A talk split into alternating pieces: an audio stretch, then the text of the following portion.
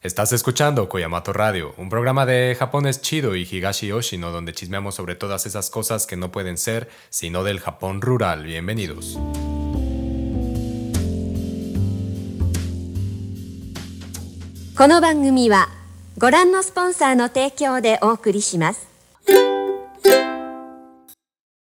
Las historias de Tono hablan fríamente sobre la muerte, la cual dijo Mishima Yukio, aparece como un lugar de origen de lo japonés, y por eso, en la esencia de lo nacional, el hedor de los cuerpos permanece flotando.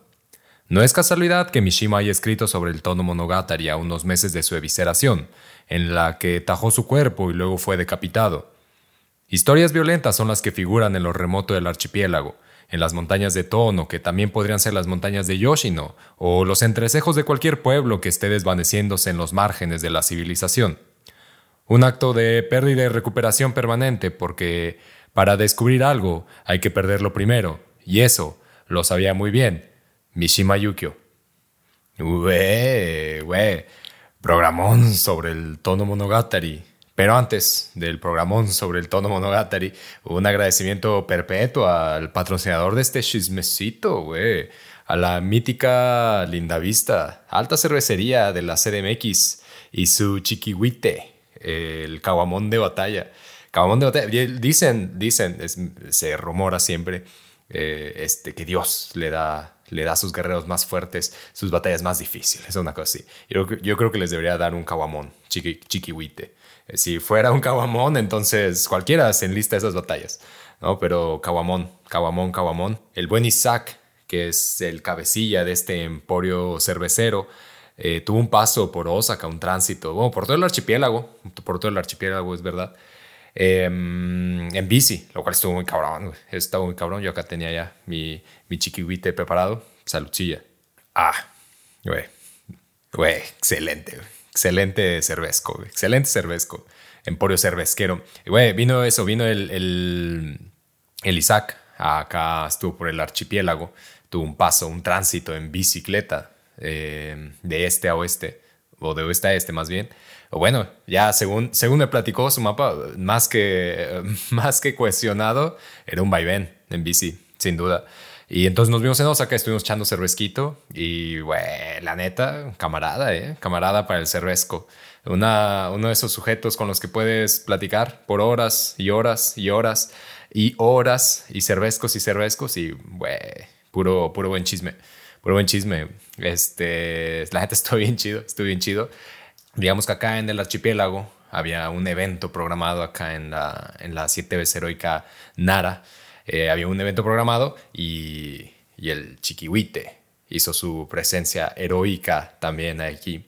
Entonces se volvió patrocinador de este episodio y pues un agradecimiento perpetuo a Lindavista, que además tiene su, su, su asidero del cervezquito ahí en la colonia San Rafael, en la, en la Manuel María Contreras. Usted puede buscar en sus redes sociales y un bajo Lindavista.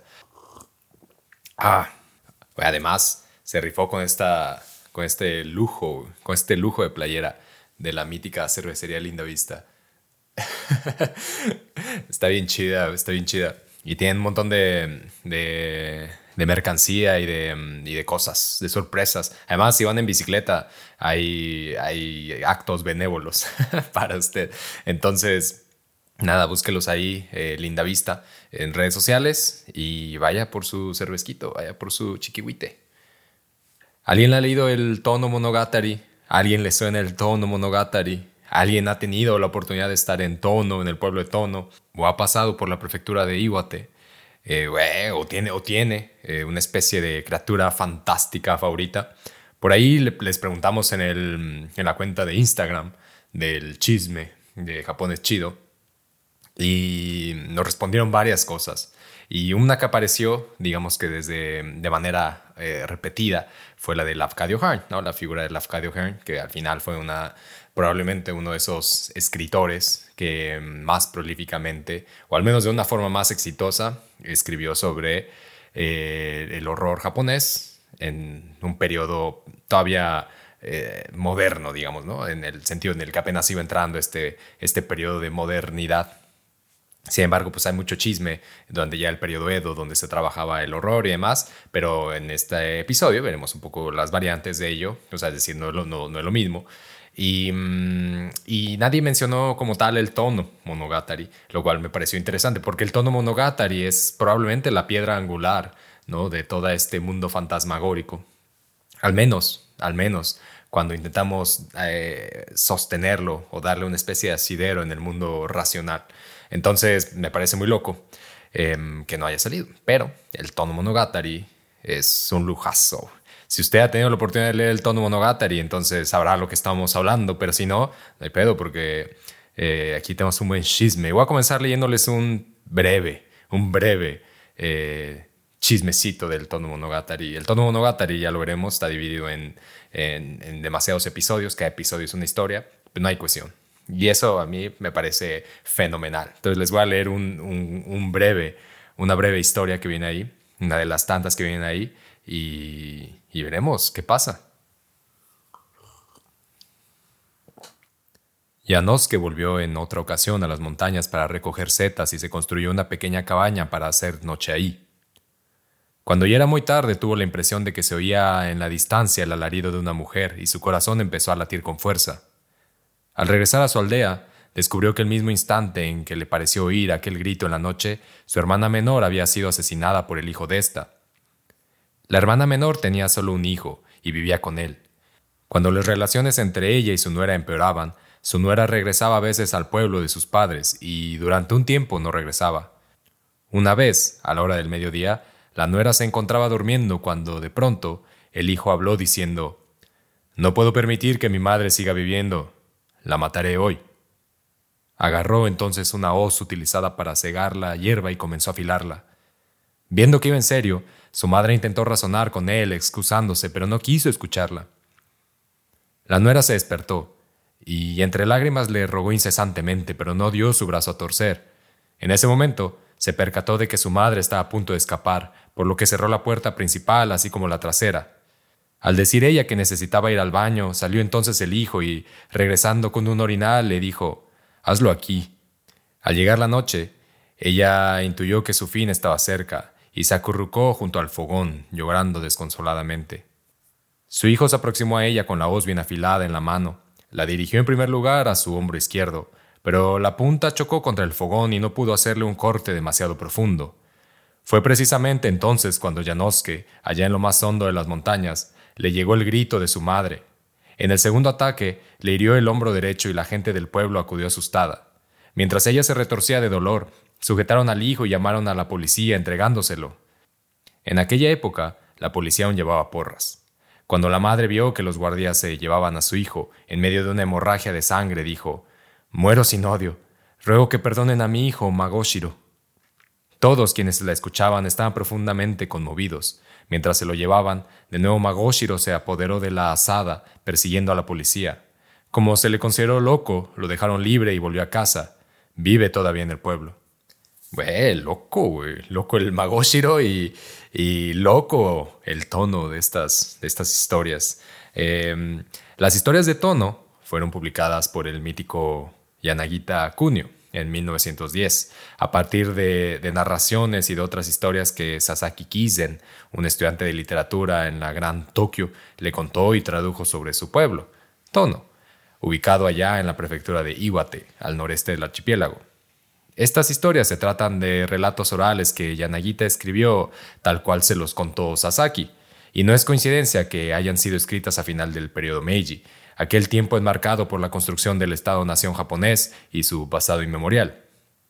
Estos relatos orales son la contradicción inherente al acto moderno, la irrupción entre ciencia y literatura a partir de la escritura de historias transmitidas de manera oral sobre acontecimientos fantásticos, violentos y brutales en un, Japón rural figurado, a partir de entonces como remoto, por supuesto, remoto, y es algo que le daremos un espacio al final, remoto es, siempre es de acuerdo a quién, ¿no? De acuerdo a qué o a dónde se localiza lo remoto. Por supuesto, aquí podemos intuir que a partir desde la visión central, ¿no? A partir de este estado, de este estado que se, que se está construyendo, pues ese lugar es remoto, ¿no? Remoto para su proyecto.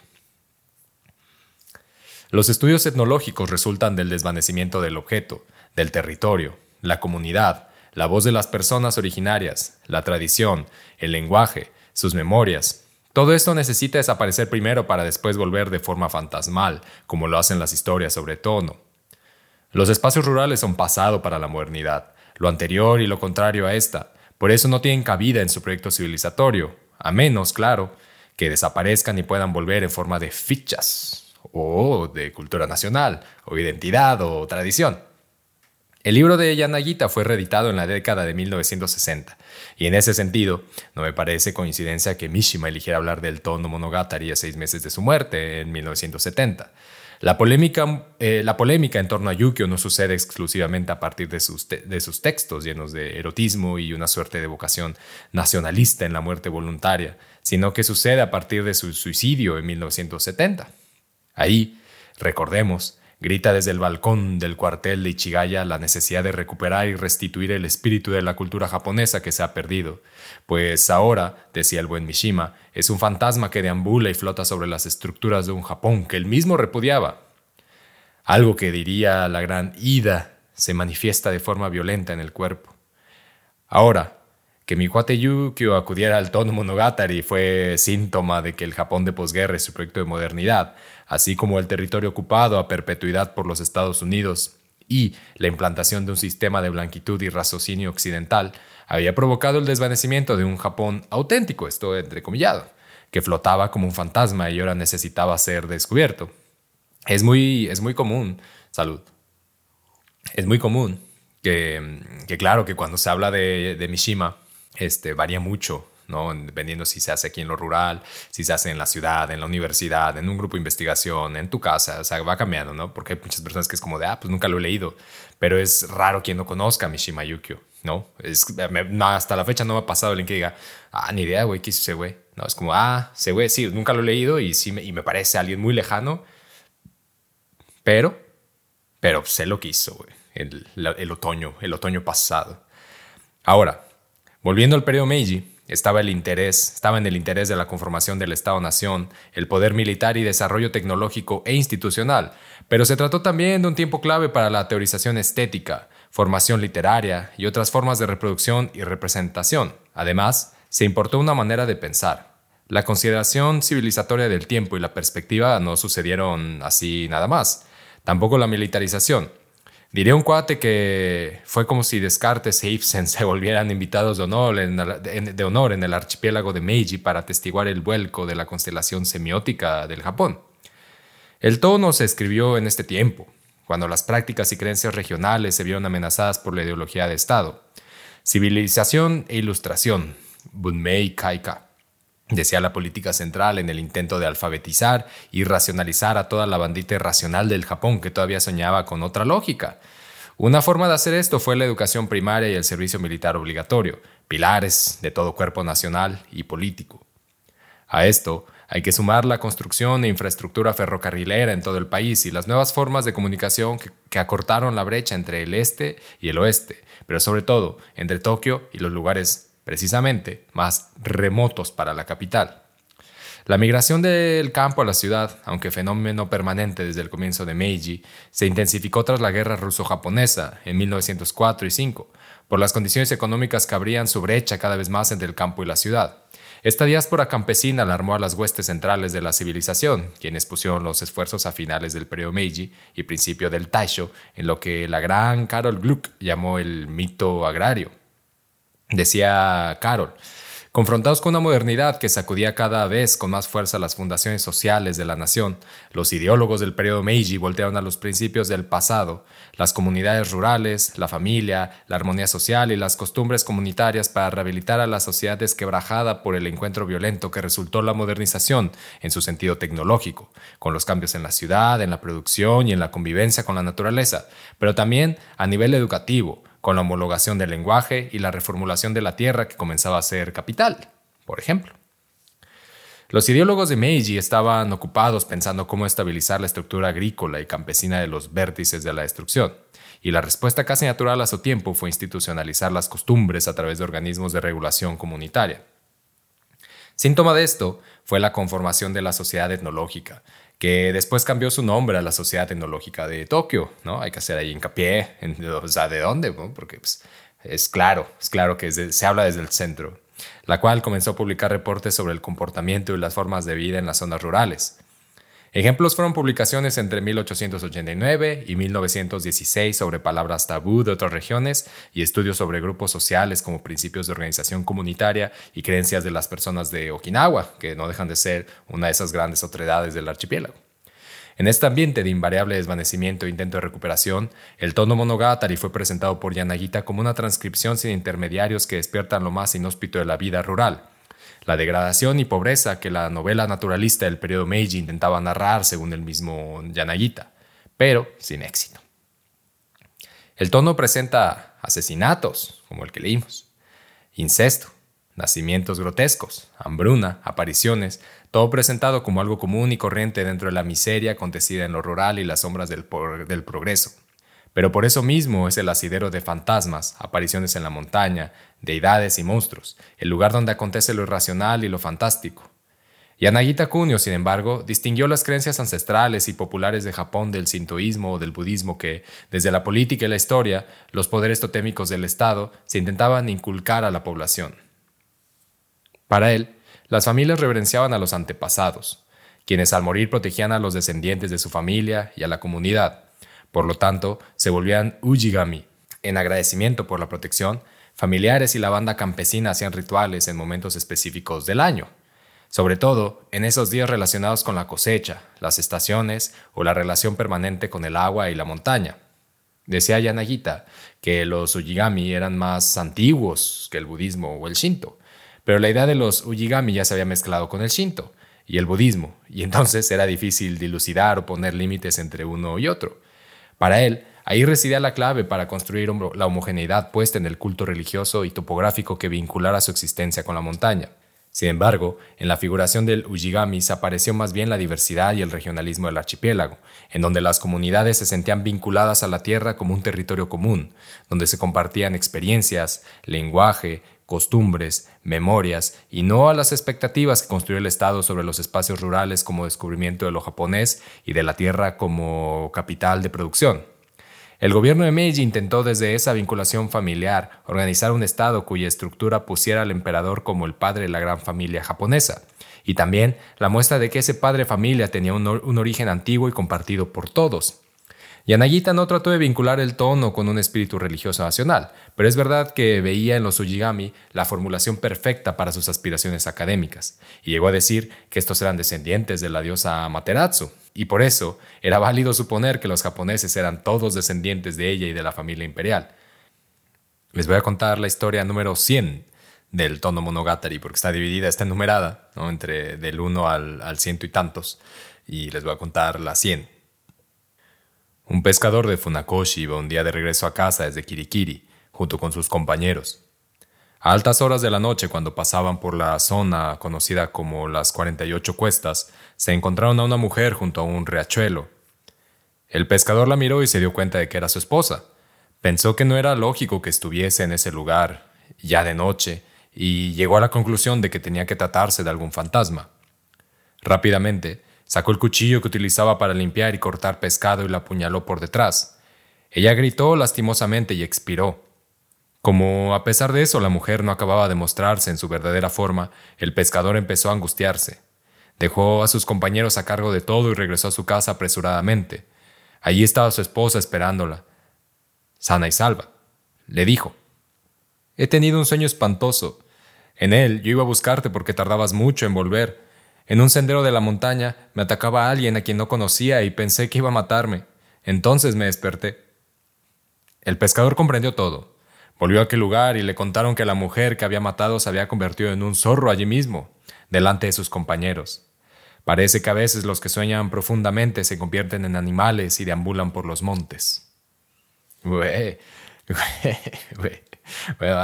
ansiedad sobre la transmisión cultural, valorización del oral, descubrimiento de lo marginal y construcciones textuales sobre el folclore son cosas comunes que acongojan a los nacionalismos alrededor del mundo. El caso de Japón tiene su relevancia en el esfuerzo por diferenciarse del centro euroamericano de Occidente, Y con Yanagita a la cabeza, ese afán de originalidad se depositó en los estudios etnológicos. La disciplina no se esforzó nada más en preservar los rastros del folclore como una representación esencial de la etnicidad japonesa, sino como un indicativo de una parte que no podía quedar subsumida bajo los signos dominantes de la modernidad occidental y su proyecto civilizatorio. No obstante, la planadora modernizadora conllevó a la desaparición de los santuarios más pequeños, cuyo financiamiento era imposible ya para las instituciones estatales recién creadas, por lo que muchos pobladores tuvieron que vincularse a otros santuarios para poder seguir con sus ritos y celebraciones. Aunado a ello, la educación promovía la homologación del lenguaje y el patriotismo desbocado sobre el cuerpo del Estado, y eso disolvió las palabras y las creencias regionales. La distancia entre el discurso y la escritura es un ensayo donde Yanagita dijo muchas cosas, y una de ellas fue la necesidad de homologar el caos del lenguaje japonés en la literatura.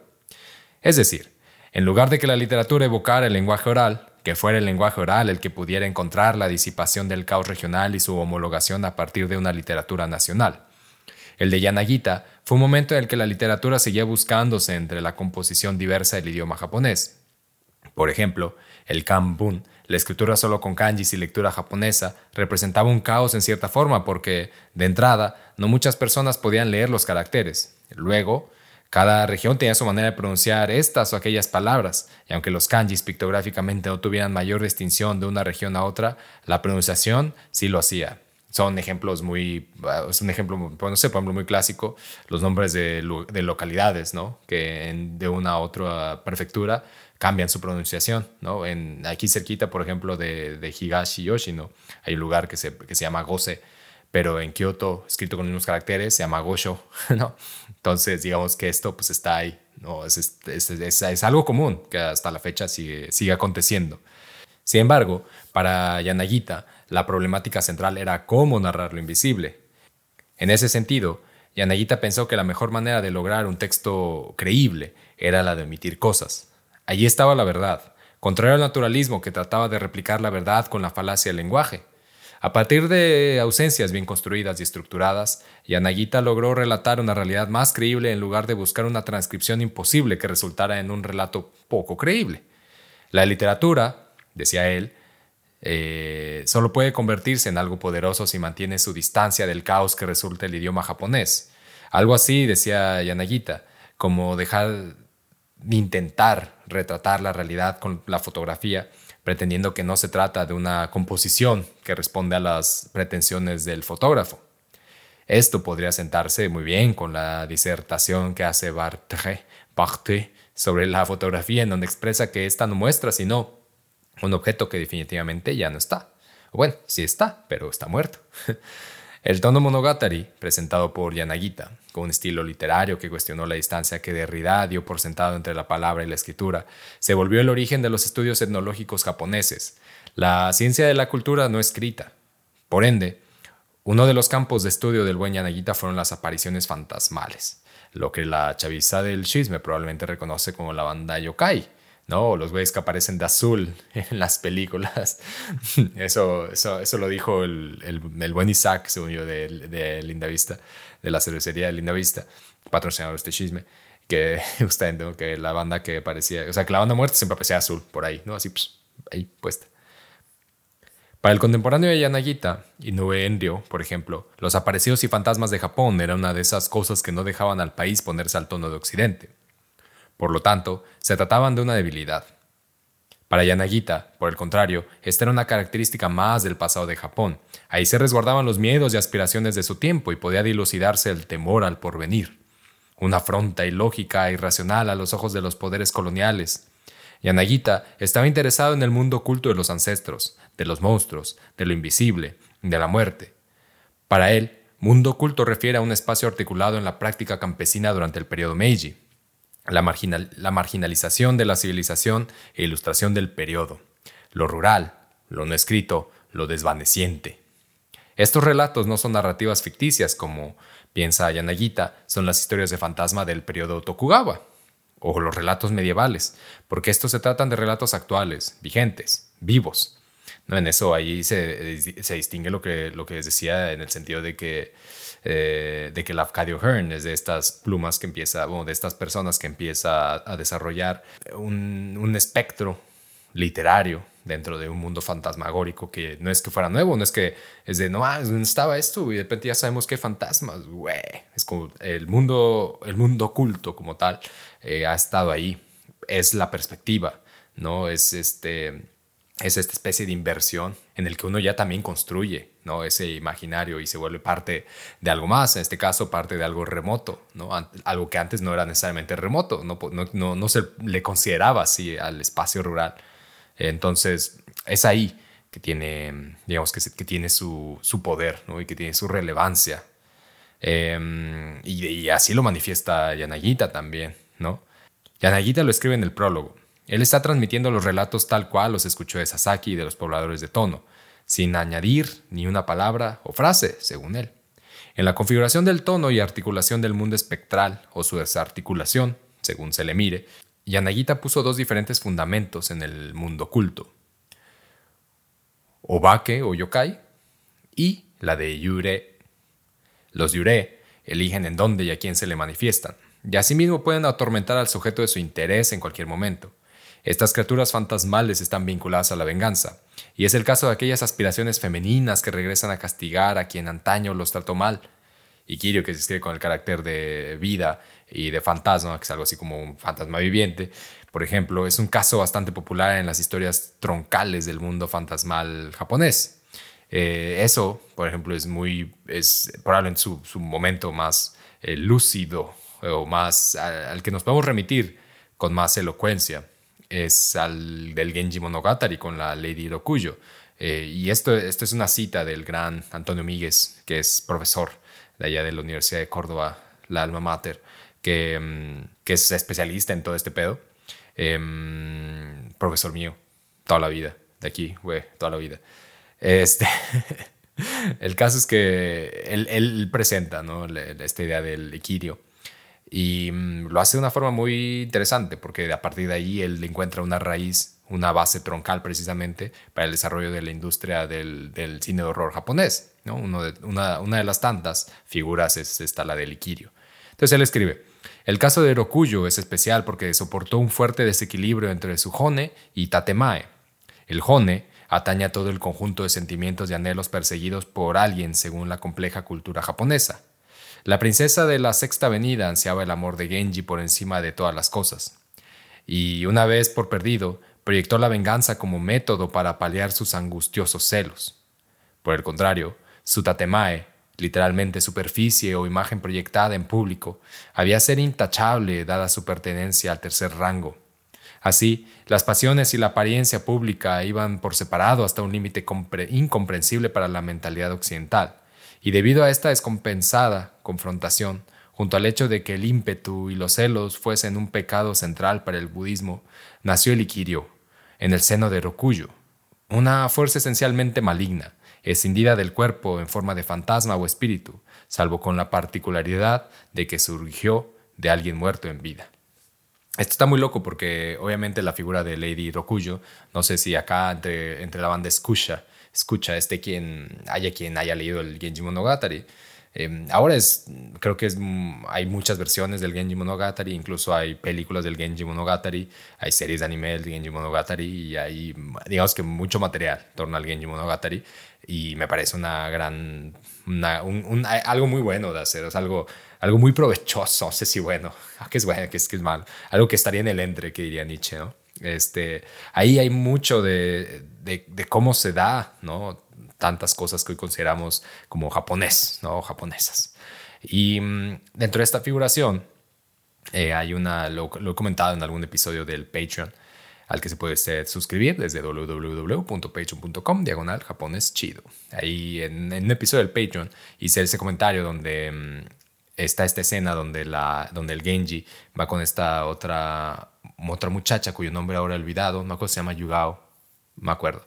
Pero bueno, va con esta otra muchacha, van a una casa precisamente tomada por la naturaleza, los elementos de la naturaleza, que de acuerdo a los estatutos de este mundo oculto, un objeto, un edificio tomado por la naturaleza es un claro indicio de que ahí habita lo supernatural, ¿no? Lo, el otro mundo, que ahí es el asido del otro mundo. Entonces van a esta habitación eh, y en, digamos que de súbita manera aparece esta figura de Liquirio, que no es sino Rokuyo, que se, que se lamenta ¿no? con gran dolor y recelo de no ser ella quien esté ahí con Genji. Y se aparece y, y, la muchacha está, queda muerta, ¿no? O sea, queda así, pum, o sea, ida de este mundo. Y entonces, alarmado por eso, Genji manda a sus guardias a tocar los, los arcos eh, para alejar los malos espíritus. Él se da cuenta de eso. Y entonces ahí pasamos a otro lugar donde el arco pues, es, era más un elemento exorcizante y no un elemento, eh, no un arma para asesinar como lo fue la espada, ¿no? para quitar la vida, la propia y la, y la del contrincante. Entonces, digamos que bueno, eso un poquillo más ahí en Patreon, pero este, digamos que eso es parte de algo más grande. Pero me parece un gran ejemplo para situar eh, el, al, al Yure. Yure la otra figura, que decía Yanagita, o Bake o Yokai, son espíritus que están en lugares concretos y se manifiestan frente a cualquiera que esté ahí. Son, según Komatsu Katsuhiro, objetos cotidianos, sombrillas, teteras, llamas descontroladas, vigas, farolas o animales, ogros, niños traviesos, kappa, tengu, etc. Estas criaturas están asociadas con la venganza y la posesión espiritual pues son seres que han perdido su función o identidad original y por eso han dejado de tener un papel en la familia o la comunidad. Yanagita dice que cuando las deidades antiguas dejaron de ser importantes para la comunidad, al quedar desplazadas por deidades recientes o de distinto origen, cayeron en desgracia y se convirtieron en yokai. Decía Yanagita que en principio causan espanto y respeto, pero conforme este atropello modernizador avanzó, con precaución y miedo, pero la gente empezó a arriesgarse a pasar donde habitaban estos yokai. Quienes avanzan con precaución y miedo no fue la modernidad, es la gente. La gente iba con precaución y miedo a, estos lugares donde antes sabía que habitaban los yokai. Cuando, dice Yanagita, anterior a la modernidad, la gente verdaderamente evitaba esto. Había, había gran cantidad de respeto. Sin embargo, reflexionó Yanagita, estamos llegando al punto en el que la banda ya no cree en ellos y entonces yo creo que simplemente desaparecerán.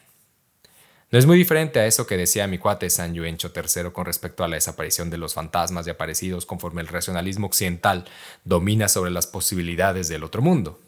Les voy a leer otro texto del, del, del Tono Monogatari, el número 55, que creo que me parece muy relevante precisamente para darle, darle, darle textura a, esto, a esta creencia yanagita.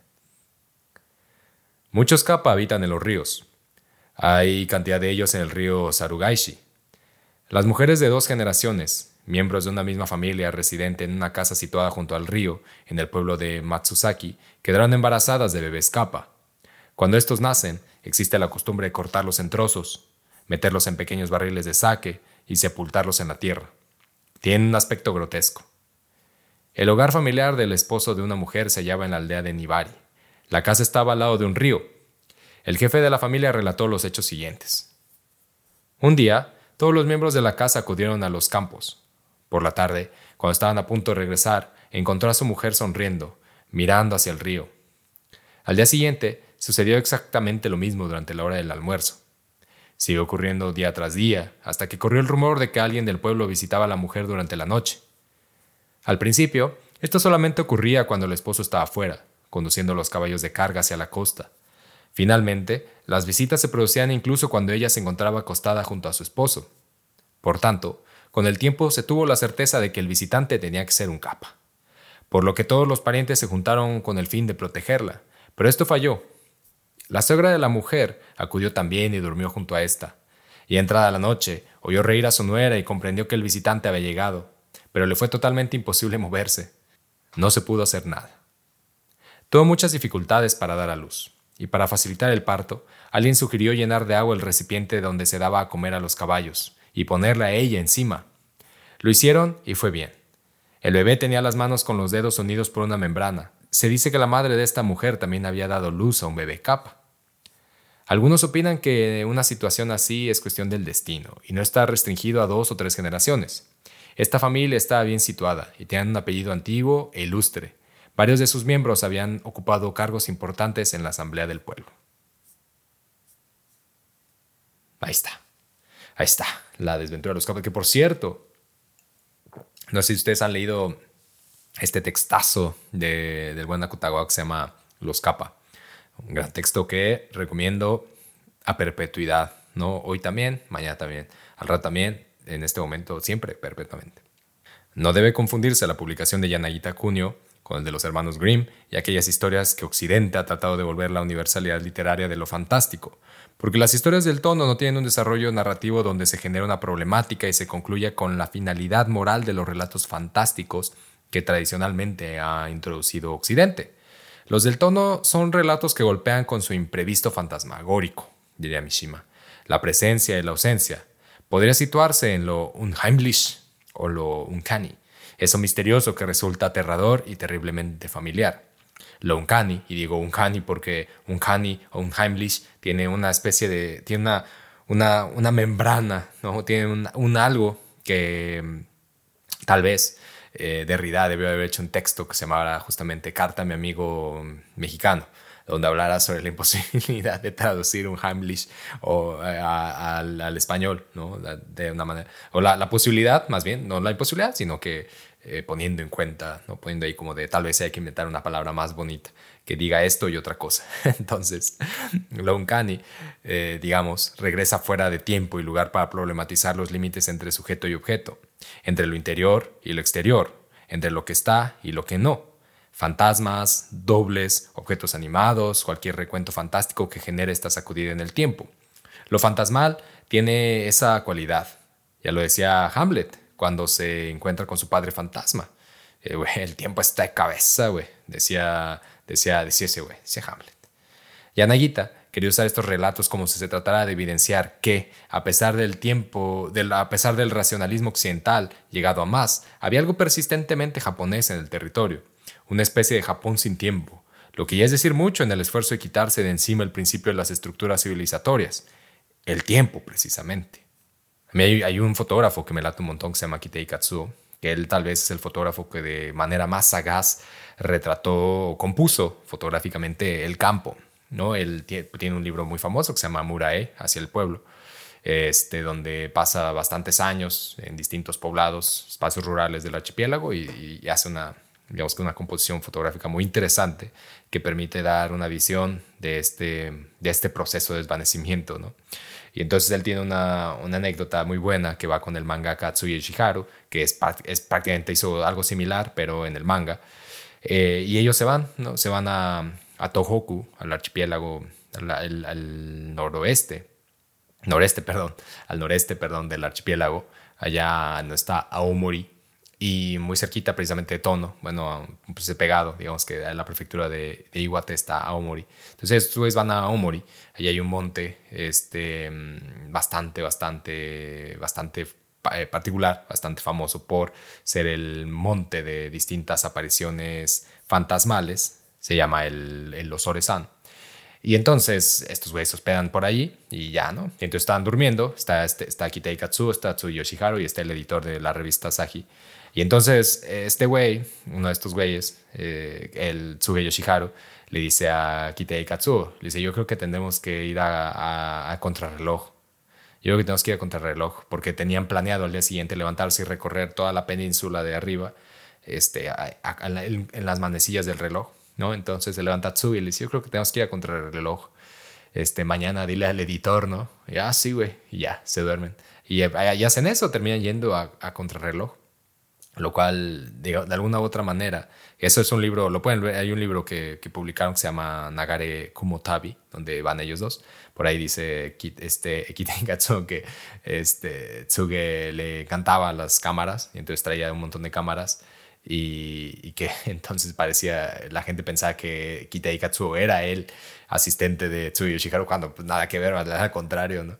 Entonces estaba muy cagado. Pero bueno, eh, digamos que eso viene a, un poco, ¿no? A flote de esta parte de que, de que lo más, lo más, la estructura tal vez más definitoria, más definitiva es, es la lectura del tiempo, ¿no? El tiempo como este concepto. No solo, no solo un reloj, no es el reloj, es, lo que simboliza el tiempo. Historias que son contadas a partir de memorias, pero no como recuerdos del pasado, sino como hechos de la actualidad, como un aplazamiento y a la vez deseo de nostalgia. Y así, como parecían ser resistencia en contra de la modernidad, son a su vez un síntoma de lo moderno. De los 119 episodios que Yanagita pone en el tono Monogatari, 85 tomaron lugar durante el periodo Meiji o le sucedieron a personas que estaban vivas en ese momento, lo que significa que más allá de estar ausente en el tiempo, se trata de un síntoma permanente del periodo Meiji. Volviendo a las palabras de Mishima, lo que él encuentra insuficiente en el tono Monogatari es el lenguaje usado por Yanagita, pues, no hay, pues nada parece estar terminado y no hay lógica del suspenso porque las historias no se conectan la una con la otra, sino que parecen maderos apilados el uno sobre el otro y que juntos prenden una lumbre con la que se despliegan sombras y espectros. Ahora, el fuego que sale de ahí lo hace como chispazos, sino como una lumbre continua. Es decir, las historias tienen vacíos de los que nunca se nos da la clave para completarlos. El lector no espera la resolución de la historia, sino que aguarda a ver si lo terrible del acontecimiento es lo único terrible que pasará ahí. Para Mishima, el tono está sumergido en el misterio, y esa es la fundación de los estudios folclóricos del Japón, en el misterio y la posibilidad de lo fantasmal. Es significante, pues, que la republicación del tono monogatari, así como la valoración de su aporte folclórico, haya sido durante el momento más álgido en el fascismo y militarización de Japón, en la década de 1930.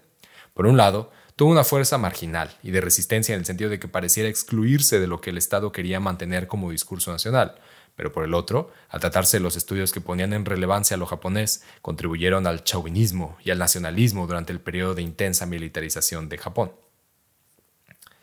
La tercera reedición del tono vino con el crecimiento económico del país a finales de los 60 y principios de los 70, un momento crucial en la destrucción de sus formas de vida rural que en muchos casos fueron tomadas por el turismo y los medios de comunicación masivos que prometían el encuentro con un Japón en desaparición y casi extinto.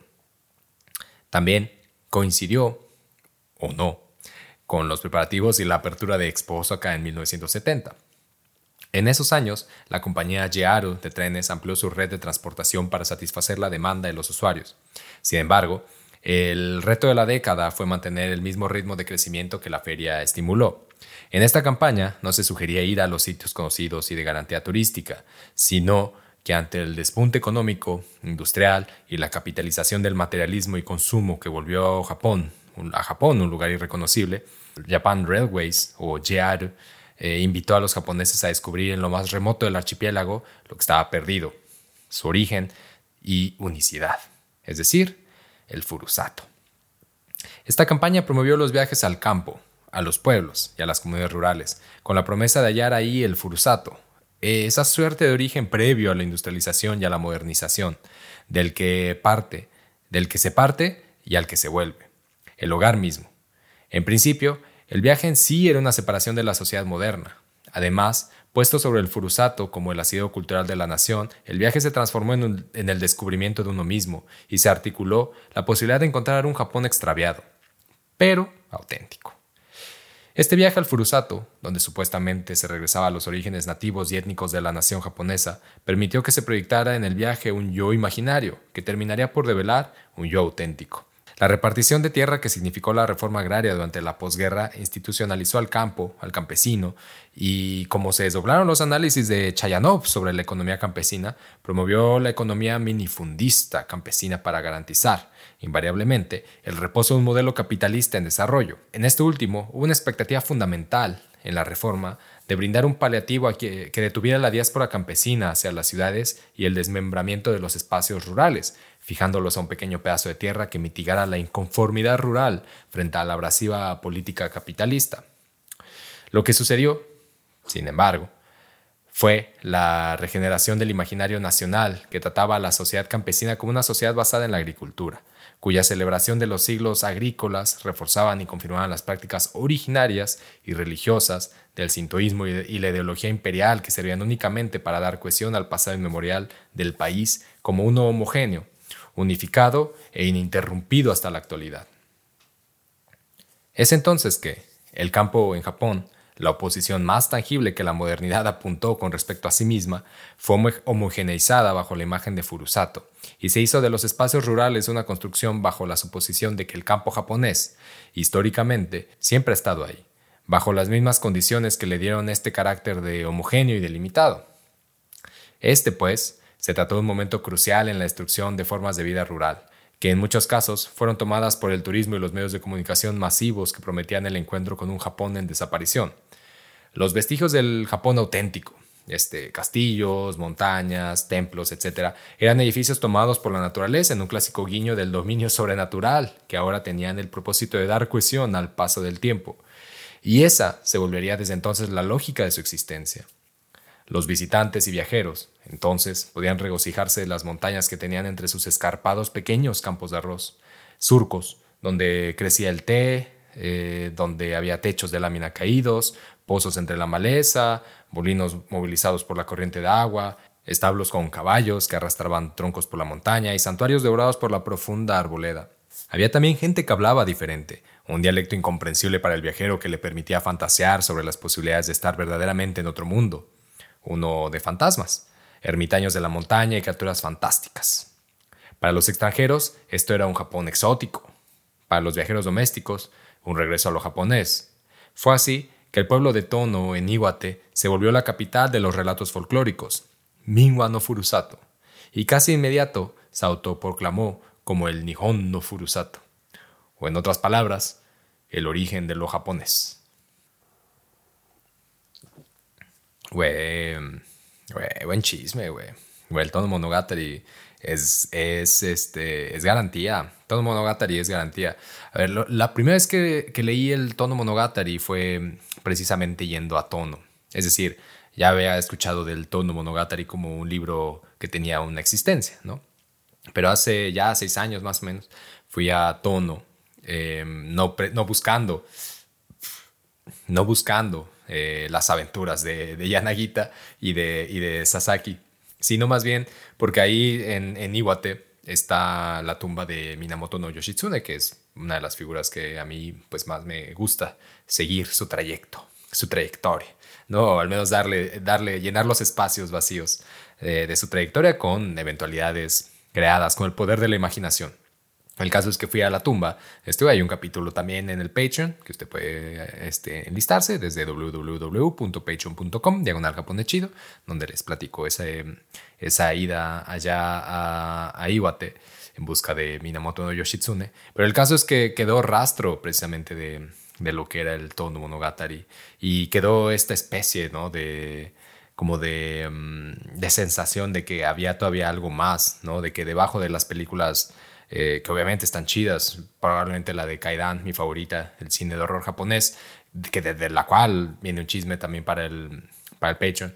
Este, había, hay algo, ¿no? Debe haber algo, debe haber algo que, que construya este, este mundo, ¿no? Está este güey, por ejemplo, el, Mizuki Shigeru, que ha, hecho el, el Gen, Gen, Gen, Gen, Gen, no, Gen, que obviamente es, es mítico, ¿no? Que ha hecho incluso una interpretación suya del mundo fantasmagórico y fantástico mexicano, lo cual está cabrón porque es como, ah, güey, güey, parece que no hemos hecho una chamba pendiente, ¿no? Que interpretaciones hay muchas, ¿no? Hay muchos Méxicos. Y entonces creo que a mí eso me parece una posibilidad interesantísima, súper chida. O sea, la de, la de poder dar, ¿no? Desdoblar este mundo, pero siempre con el sentido precisamente del que tal vez eh, la gente en tono sentía sus historias, ¿no? De resistencia, de resistencia frente a la movilización temporal del raciocinio occidental y su proyecto civilizatorio, y no como una parte de integración, que es al final la que de alguna u otra manera termina siendo Yanagita, al integrar estas historias dentro del campo de los estudios etnológicos y al paso del tiempo, incluso dentro de la literatura japonesa. El caso es que claro, estando, estando allá en Tono, estando acá en Higashi Yoshino, me queda la pregunta justamente, ¿no? De, güey, o sea, por ejemplo, aquí en Yoshino, ¿cuál, ¿qué apariciones hay? ¿no? Y entonces de repente, pues mucha banda es como, ah, pues sí, la de los capas. Y entonces las historias que, que aparecen ya hoy en día son a veces... Este, simplemente sacadas del tono, ¿no? reconfiguraciones. Y ya se dieron ahí en el tono, este, criaturas que ya se sucedieron ahí, ¿no? Que, han sido muy famosas en grabados durante el periodo Tokio y que de repente, ah, sí, estas. pero, ¿y luego? O sea, ¿qué pasa, no? Con todo eso que yo creo que es lo, la virtud del tono, con lo que no puede ser escrito, con lo que no puede ser verbalizado, ¿no? Con esas existencias que están ahí flotando de alguna u otra forma. Yo creo que eh, eh, pasa en los pasa en, pasa, en muchos lugares seguramente. Hay una, hay por ejemplo acá en el pueblo un perro em, que se aparece de vez en vez. Y digo se aparece en vez en vez porque nunca me, ha, nunca me ha parecido una existencia constante y permanente en el pueblo. Siempre se lo ve así paseando, ¿no? De una manera como muy, muy bonachona, ¿no? Sin ninguna especie de amenaza, sino un perro blanco, muy bonito, muy bonito que camina por la calle, que a veces se le ve caminando entre los árboles, caminando por la carretera, cerca del río, se le ha visto. Este, pero no, no, no, es, no es siempre en el mismo lugar, ¿no? Y entonces yo una vez le decía a un vato como de, güey, que este, este perro, ¿qué pedo? ¿No? O sea, este perro, ¿de quién es? Porque siempre está ahí, ¿no? ¿Cómo es que, cómo carajo llega un perro aquí? Y entonces dice, ah, güey, no mames, güey, el perro, güey. ¿Viste el perro, güey? Y yo, güey, que si vi el perro, güey, lo vi, güey. Yo, no, sí, pues ahí estaba el perro. Y entonces me dice, güey, lo que pasa es que, bueno, tú sabrás la historia del último lobo japonés. Y yo, ah, de que la sé, la sé, pues es como, es como entrar, como, como entras a Higashi Yoshino sin saberla. O sea, pues desde que vas entrando, te la, así, te la, psh, órale, güey, te la avientan, ¿no? Este, entonces, de que la sabes, la. En Higashi Yoshino, en el periodo Meiji precisamente, se encontró al último lobo japonés, ¿no? Un lobo blanco, este, muy bonito. Em, bueno, había blancos, había como este café claro, ¿no? había digamos que varias tonalidades, no era uno de estos super lobos, así como de, oh, sí, güey, lobo, que tal vez a muchas personas ahorita se le vino a la, a la, mente, sino era más bien, tenía más eh, forma de, quizá como de zorro, ¿no? De perro, este, muy bueno. La verdad es que estaba súper chido, yo no lo puedo escribir, pero pues ahí vayan a buscar. El perro, al perro japonés, que al, al lobo, al último lobo japonés, Nihon Okami, este mm, digamos que era un lobo, tal vez más parecido al coyote, por ejemplo, coyote mexicano. Eh, bueno, el caso es que eh, estaba y un cazador eh, mató uno y se lo vendió a un, coleccionista inglés que se lo llevó a un museo en el Reino Unido, porque pues ya saben que así, así funciona la colonización cultural, este, la colonización territorial, la colonización en general, en todas sus facetas, y pues si hay un lugar que se caracteriza por, por esas prácticas, ¿no? y, que, y que gusta y las desarrolla y las mantiene y, las apoya, aparentemente, este, pues allá, ¿no? Eh, la bandita del de, el Estado, el Estado británico. En caso, bueno, el caso es que al final esto pasa, ¿no? Se lo lleva. Y eh, se dan cuenta que, este, que en realidad se trataba del último lobo japonés porque ya nunca lo vuelven a ver, ¿no? Entonces desaparece y jamás pasa. Sin embargo, dicen que de que eso, que de vez en vez aparecen estas figuras, ¿no? Eh, hay gente que dice, no, yo, o sea, ya es menos ahora el tránsito, pero mucha gente en las montañas aquí, por ejemplo, no hay dónde plantar arroz, ¿no? Pues no, no está esa posibilidad. Entonces mucha banda lo que hace es trabajar de la madera y de la producción de madera en la montaña. Entonces recorre la montaña de formas, pero muy cabronas. Este, y entonces durante mucho tiempo se rumoraba eso, que había gente que podía, que todavía escuchaba, los escuchaba aullar, ¿no? yo no, es que no haces eso. O sea, por eso digo, estas cosas pasan en todo el mundo, pero eh, está muy cabrón eso. O sea, estar en tu casa. Yo ahorita donde, donde tenemos el estudio de, de acá, el estudio Tokyoki Hakusho, y donde se graba el japonés Shilo, y donde está la casa, este es una cuestita. Esta cuesta, güey, llega hasta acá. Es una pequeña cuesta, una colina bastante separada, digamos que de la, del centro. Y pues, somos tres personas aquí, ¿no? O sea, en esta zona. Entonces, apagadas las luces, em, puesto el sol, depuesto el sol, eh, si tú estás escuchando música, tú estás escuchando nada, se oye, se oye todo muy cabrón, güey, sonidos de cosas que qué pedo. Entonces imagínate eso todavía en la montaña. En, la profundidad de la montaña. Y entonces hay mucha banda que dice eso, güey, como aquí no, el sonido del lobo, güey. Sí, güey, hay gente que lo, todavía lo sigue escuchando, güey, pero no se ve. Sin embargo, el lobo era, o sea, se decía que el lobo era una figura que protegía de alguna u otra manera la montaña, no el bosque la montaña, porque el bosque eh, también tenemos que tener en cuenta que a veces esta noción de bosque como tal no es bosque, no es naturaleza, ¿no? Y bosque no es como de, ah, bonito o este, una, entrañable relación entre, entre sociedad y, y, el mundo natural. El bosque también este, tiene, tiene muchas connotaciones y, y se debe a ciertos momentos, ¿no? El desarrollo de un bosque así. El bosque de alguna u otra manera tenía la finalidad de surtir eh, el archipiélago de madera cuando en la posguerra. Entonces el bosque también atiende a una forma artificial, ¿no? que ahora pues es nuestra, esta forma de existir en este territorio. Pero la montaña, esa, eh, la montaña es otro vínculo, es un vínculo totalmente distinto que el de solamente la idea o, la, o plantear este, el bosque. La montaña es, es una existencia mucho, muy poderosa. Hay un episodio de la montaña, pueden ir para allá. Y mm, entonces el, el, lobo era el protector de la montaña, una de, estas, una de estas existencias que se creía tenía la capacidad precisamente de transitar la montaña como el punto en donde confluyen todas las existencias, las de este mundo y las del otro.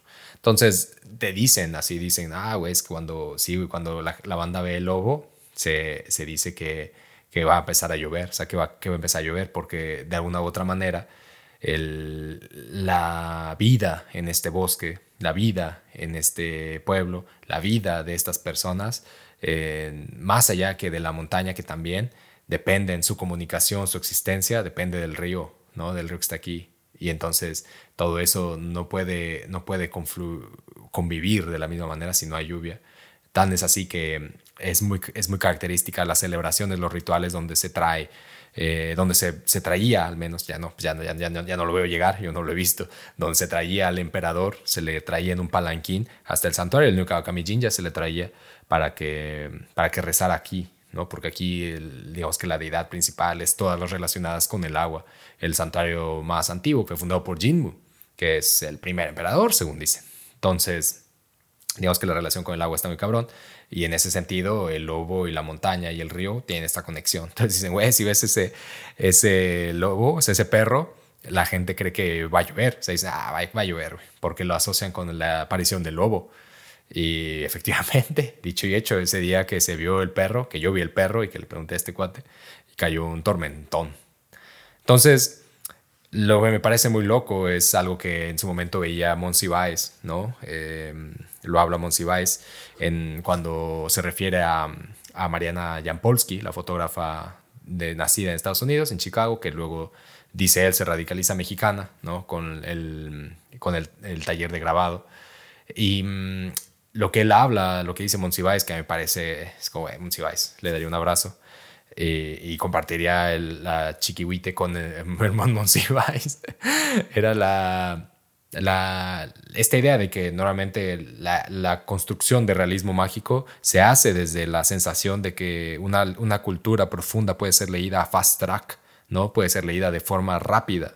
¿no? de forma tan evidente y fantástica que no hay manera de que eso sea parte de, la, del, del, de lo lógico, de lo racional. Por lo tanto, es, es, es mágico, ¿no? Y como convive con, ahora en estos tiempos, con este espectro de realidad, con este tiempo de realidad, entonces pues es realismo mágico.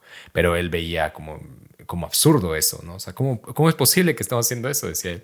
Este, bueno, no lo decía así, pero lo, digamos que lo da, ¿no? Lo expresa en este texto de Mariana, donde se refiere a Mariana Jampolsky como alguien que pudo, digamos que trascender eso, ¿no?